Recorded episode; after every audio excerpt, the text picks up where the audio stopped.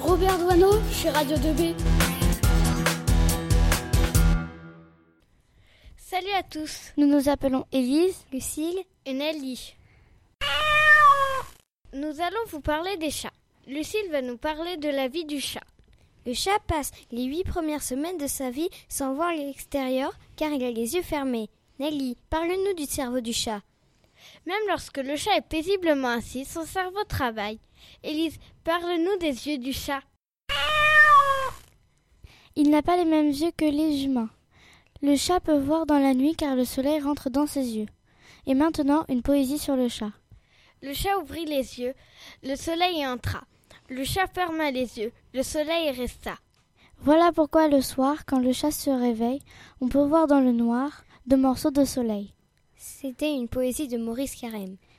Lucille, parle-nous de la nourriture.